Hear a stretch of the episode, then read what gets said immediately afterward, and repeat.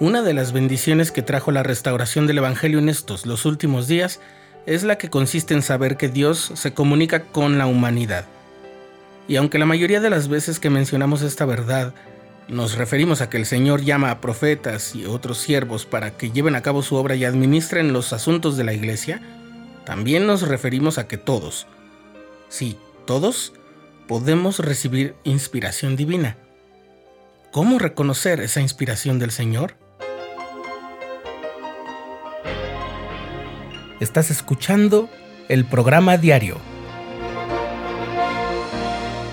presentado por el canal de los santos de la Iglesia de Jesucristo de los Santos de los Últimos Días.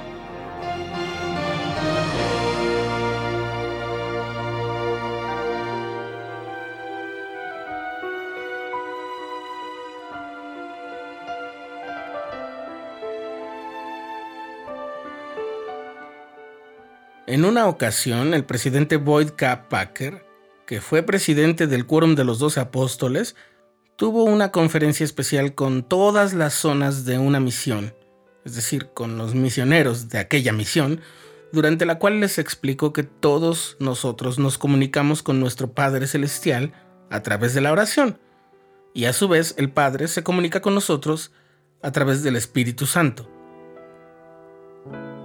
El presidente Packer enseñó en otras ocasiones sobre el mismo tema. Una de las cosas que él enseñó, como muchos otros profetas y apóstoles modernos lo han hecho, es sobre la naturaleza de las impresiones y la inspiración que recibimos del Espíritu Santo. La voz del Espíritu es una voz apacible y delicada, una voz que se puede sentir en vez de escuchar. Es una voz espiritual que se recibe en la mente como un pensamiento que entra en el corazón. También en otra ocasión enseñó lo siguiente, la inspiración se hace presente con más facilidad en entornos tranquilos. Las escrituras están repletas de pasajes en lo que se mencionan palabras tales como apacible, quieto, calmo.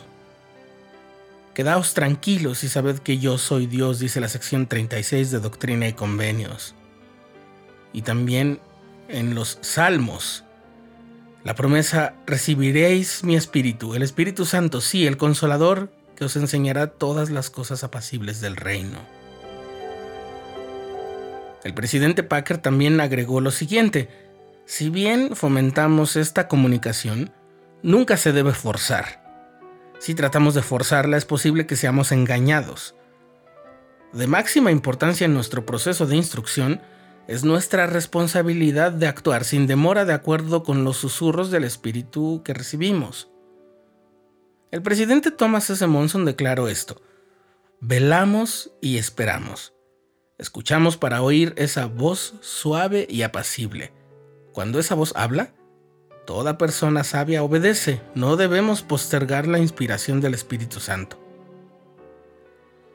Hay que aprender entonces a oír y a entender el espíritu. Eso será un proceso gradual y continuo.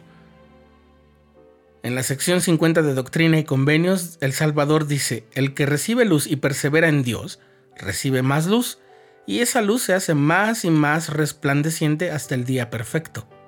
Y este es uno de los grandes principios que hemos aprendido durante nuestra aventura por este curso de Ben Sígueme sobre Doctrina y Convenios y la historia de la Iglesia. Al igual que Cristo no recibió de la plenitud al principio, mas recibía gracia sobre gracia. Así también, a medida que guardamos sus mandamientos, recibiremos gracia sobre gracia. Línea por línea, precepto por precepto.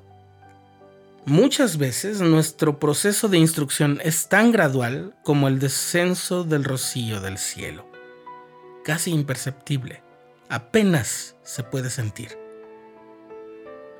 El elder Richard G. Scott, que fue miembro del Quórum de los Doce Apóstoles, enseñó que no existe una fórmula o técnica sencilla que nos permita dominar de inmediato la habilidad de recibir la inspiración.